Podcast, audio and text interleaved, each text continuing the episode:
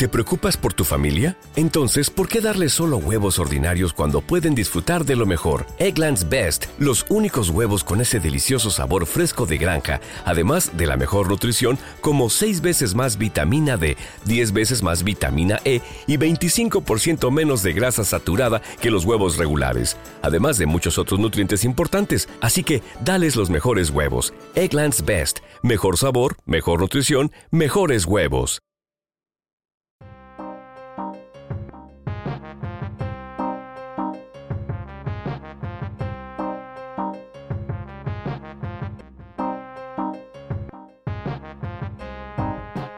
Hoy en Alto Rendimiento estamos con Jorge David Moreno Peña. Él es licenciado en Psicología en la Universidad Ramón Llull de Barcelona.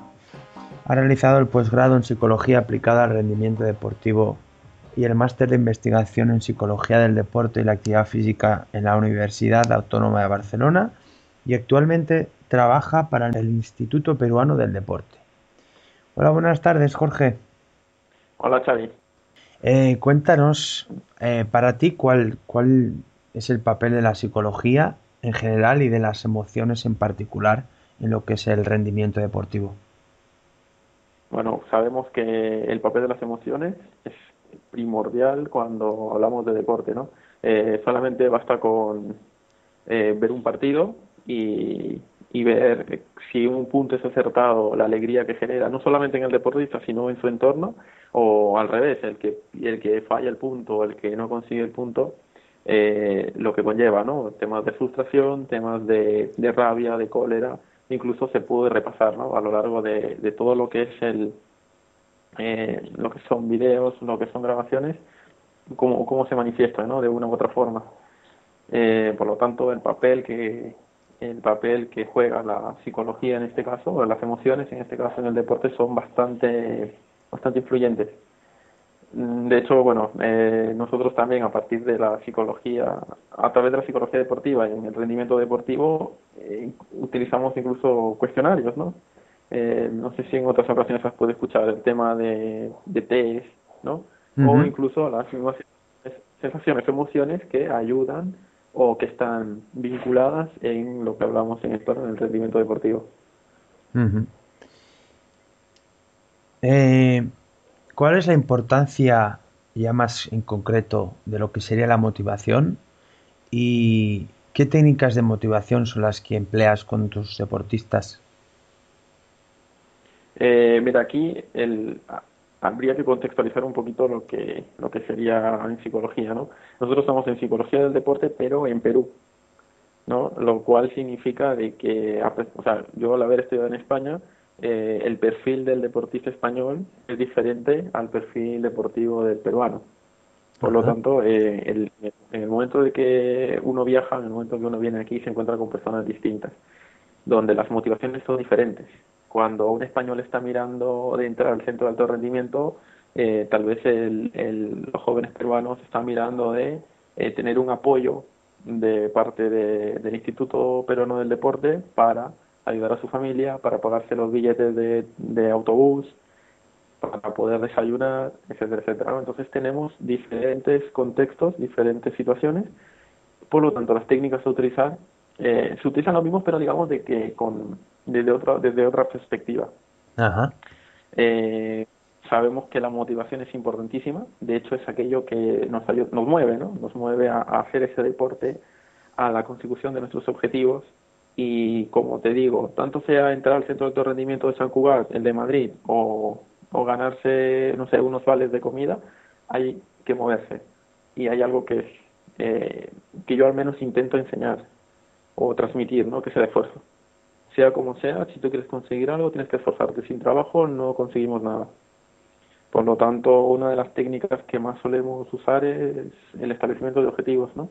Primero, eh, planificamos qué queremos hacia dónde voy, hacia dónde va el levantarme temprano, eh, hacia dónde va el sacrificio que yo hago o si estoy dispuesto a hacer tanto sacrificio para poder lograr lo que yo quiero. eh, por eso las técnicas motivacionales son estas, ¿no? El, establecer el objetivo, cuándo lo quiero, a corto, mediano, largo plazo, qué estoy dispuesto a dar, qué no estoy dispuesto a entregar, qué herramientas dispongo yo como persona en cuanto a recursos en cuanto a recursos técnicos, en cuanto a recursos tácticos dispongo, qué cosas puedo aprender y qué otras cosas puedo eh, o sea, mejorar, ¿no? Y qué cosas aprovecho yo de las que tengo. Eh, justamente aquí, ¿no? Aprovecho también para decir otra cosa, de a través del establecimiento de objetivos podemos detectar mm, qué cosas me hace falta a mí para ser mejor. Entonces, de esa forma, el deportista se va dando cuenta de lo que necesita y digamos que con, eh, como si fuera un hilo, ¿no? El hilo conductor de todo lo que yo quiero conseguir. Ah, ahora me falta velocidad, que es un aspecto físico, por lo tanto trabajo en, ese, en, ese, en esa parte. Lo que me falta es un poco más de técnica de brazos, entonces eh, lo que trato es de mejorar esa parte para mañana ser mejor, ¿no? Y un poco retroalimentarme a mí mismo eh, con, mis, con mis mejoras o en todo caso eh, mm, compruebo si lo estoy haciendo bien o no. Y todo, como te digo, eso base de, de la planificación de mis objetivos. Eh, me preguntaba yo que para lograr esta motivación, imagino que la comunicación se convierte en un elemento clave.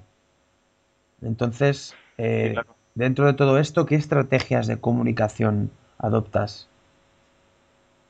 Eh, lo principal es, cuando hablamos con el deportista, sabemos de que principalmente en la iniciación deportiva, eh, se trabaja siempre con el entrenador y los padres. Ya cuando el deportista va creciendo, va adquiriendo una madurez tanto deportiva como personal y profesional, en el caso que lo llegue a hacer, eh, el entrenador juega un papel importante aquí.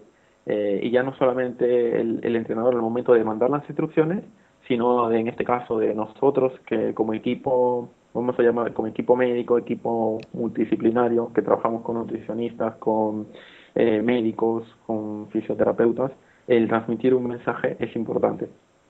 Eh, ¿De qué forma? Bueno, sabemos que la persona a la que más caso, o principalmente más caso le hace un deportista es el entrenador, ¿no? Eh, por lo tanto, el entrenador, la forma como él transmita las instrucciones, cómo transmita el mensaje, cómo le haga creer al deportista que aquello que está haciendo es lo esperable o que incluso puede mejorar, es, la clave, ¿no? Entonces, lo que hay que hacer aquí es un trabajo de mm, mirar qué cosas tiene buenas el deportista, que sabemos que todos tienen algunas, y potenciarla a través del mensaje y hacerle ver que, todavía puede dar mucho más. Eh, asignarle funciones, le podemos asignar, eh, no sé, diferentes roles para que el deportista, en este caso, vaya desarrollando justamente su potencial. Eh, por nuestra parte lo mismo, ¿no? Trabajamos un poco eh, el tema de comunicación, por ejemplo, el darse mensajes, que también nos ayuda a motivarnos, mensajes que nos, nos recuerden aquellas situaciones en las que yo he estado bien, justamente eh, como tú hablabas de las emociones al principio, ¿no? eh, palabras que me, que me lleven, que me recuerden, que me vinculen, me asocien con esas emociones que yo sentía al principio, cuando todo me salía bien. Ahora estoy en un momento delicado del, del partido, pero eh, tranquilo, tranquilo, respira, vuelve a empezar, acuérdate de tus objetivos, vuelve a motivarte, por decirlo de alguna forma, y continúa. ¿no? Y estamos usando palabras, estamos usando eh, asociación de palabras para poder para poder motivar a la persona y como decimos el entrenador hace lo mismo no darle las instrucciones por ejemplo sabemos de que durante un partido eh, un partido cuando digo un partido puede ser un eh, puede ser un combate de lucha de boxeo el nivel de estrés del entrenador también sube. Por lo tanto, la comunicación entre deportista y entrenador, una, el deportista puede que te escuche y la otra puede que no te escuche. Si te escucha, intenta mandarle un mensaje que sea positivo, que sea correcto, que sea muy breve y sobre todo que te mande una instrucción. ¿Para que Para que tú puedas corregir aquello que no está saliendo, que te ayude a reforzar aquello que estás haciendo bien o en todo caso si es un ánimo, bueno, que sea para sobre todo reforzar esa conducta que está saliendo, ¿no? Eh, Jorge, eh, ¿cuáles serían las claves para que el mensaje recibido por el deportista sea el, mismo mensaje que pretende transmitir tanto el entrenador como el psicólogo, como el coach, como cualquier otra persona del staff que quiera comunicar un mensaje que en ese momento se considera importante? Eh, ¿Te refieres a, o sea, me estás diciendo de qué claves debe tener ese mensaje, qué debe, qué debe conllevar, o sea, cuáles son los ingredientes de ese mensaje para que pueda ser efectivo.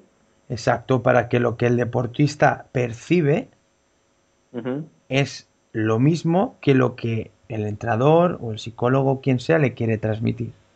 Claro, lo principal aquí es eh, conocer al deportista, ¿no? ¿Qué, ¿Cuáles son los fuertes del deportista?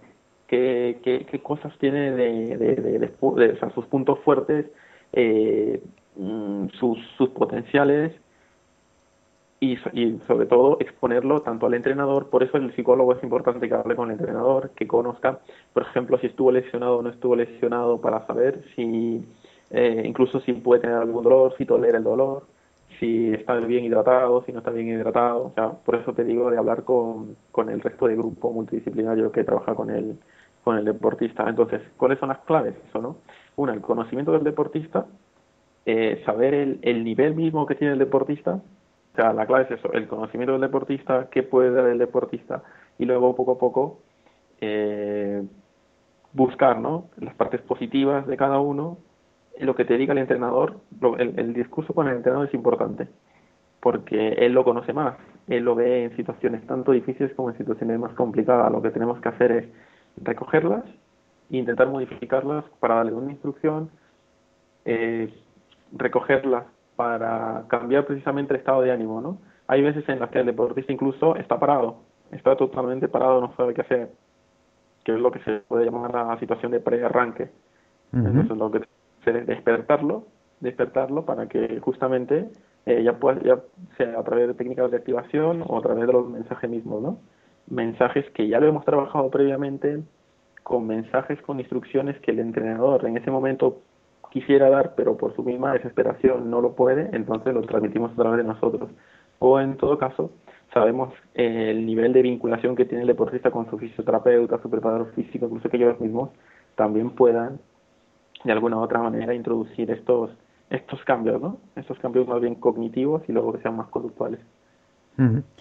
Eh, mi pregunta era un, un, poquito más concreta y yo me refería, por ejemplo, cuando el deportista está actuando y desde fuera le queremos dar una, una ayuda externa para que el deportista perciba lo que realmente eh, el mismo mensaje que nosotros le queremos dar, si había algún algún secreto o si, o si simplemente es lo que ya has dicho.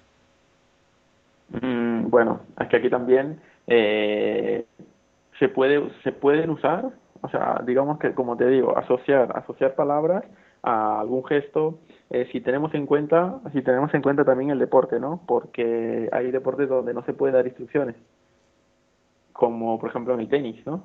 en el tenis el, el tenista no puede ver a su entrenador pero tiene que saber en qué momento lo puede mirar para que el entrenador le levante el dedo y le diga bien, lo estás haciendo bien, ¿no? O a veces hay un pequeño gesto, ¿no? Que sea de, complicidad para saber si lo está haciendo bien o no. Eh, hay, hay, ¿cómo se llama? Hay otros entrenadores como por ejemplo en karate, en lucha, en taekwondo, donde si el entrenador está ahí junto con su, con su deportista. En tenis de mesa, por ejemplo, hay un tiempo técnico.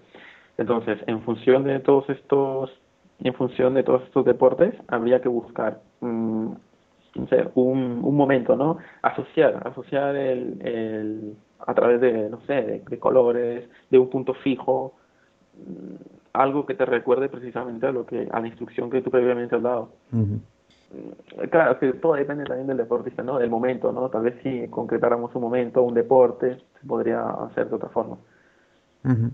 Eh, ¿en, qué ¿En qué deportes has trabajado más? Bueno, aquí la ventaja de estar aquí en el, en el IPD, en el Instituto Peruano del Deporte, es que puedo ver todo, prácticamente todas las disciplinas deportivas. eh, actualmente, con los equipos que más estamos trabajando, eh, hemos con los de tenis de mesa, hemos trabajado con los chicos de karate, en España trabajé con, con chicos de tenis, con fútbol, eh, también estamos trabajando incluso con los chicos de, tabla, de surf.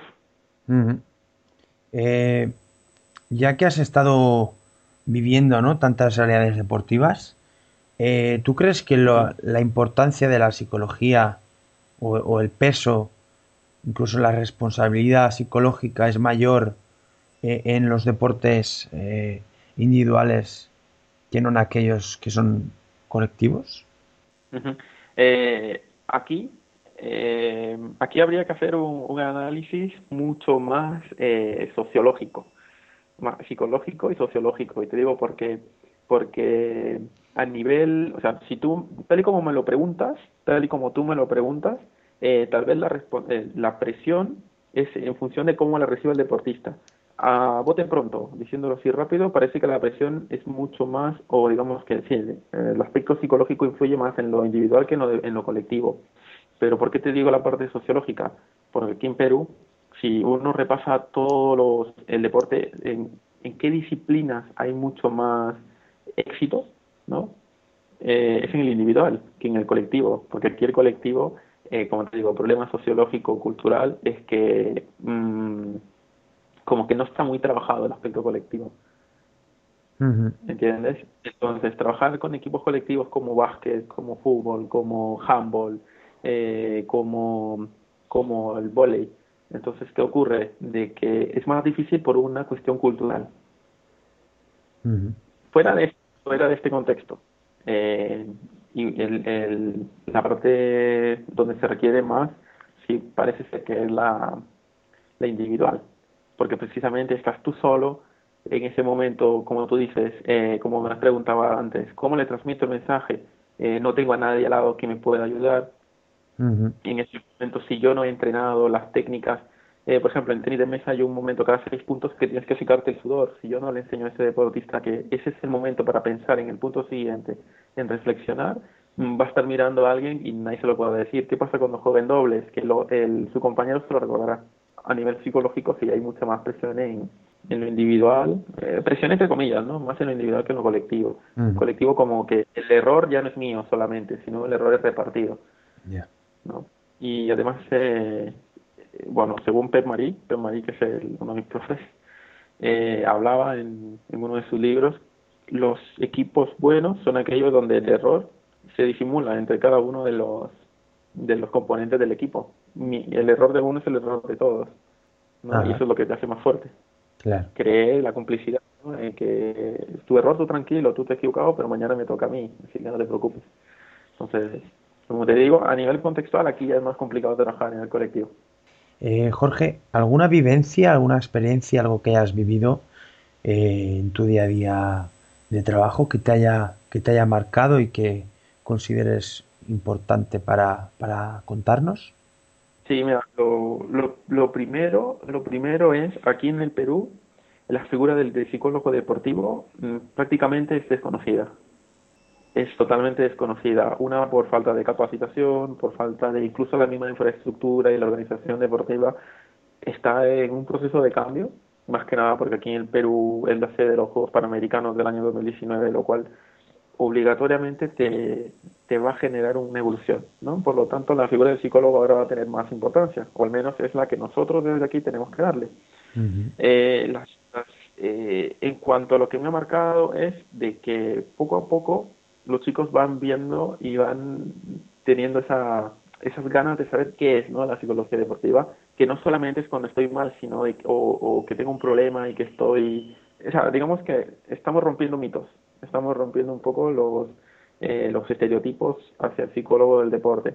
Mm. Y entre ellos, ¿no? Es que un chico venga el, el, el, caso que más así me más gracioso no que, que puedo que puedo explicar es el de un clavadista de era un, era un joven, era juvenil, tenía, no recuerdo bien la edad, 16 años, sí, tenía 16 años. Eh, este clavadista justamente tenía miedo a saltar y poco a poco, bueno, eh, estuvimos hablando con él y eh, trabajando con él.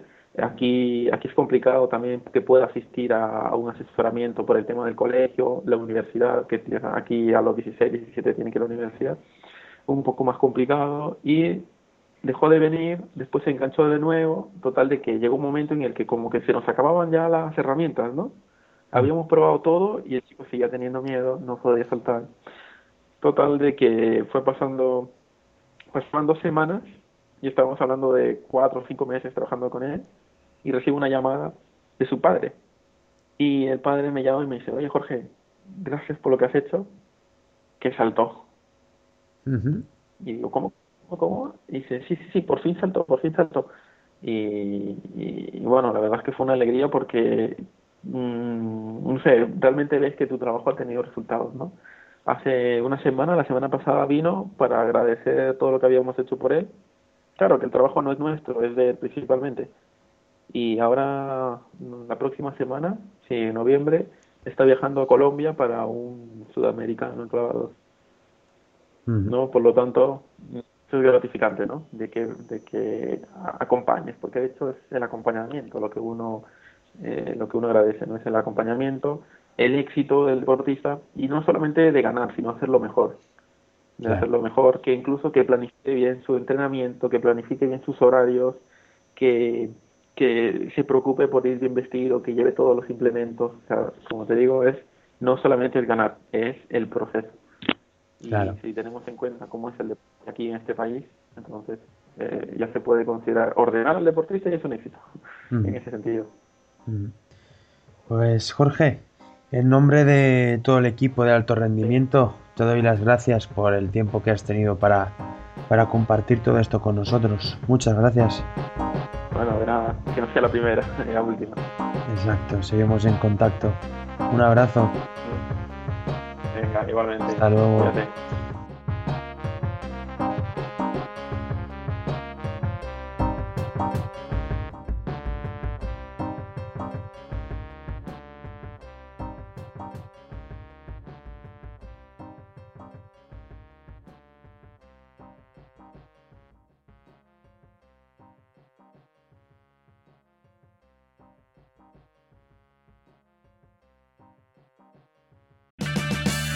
Purchase new wiper blades from O'Reilly Auto Parts today and we'll install them for free. See better and drive safer with O'Reilly Auto Parts. Oh, oh!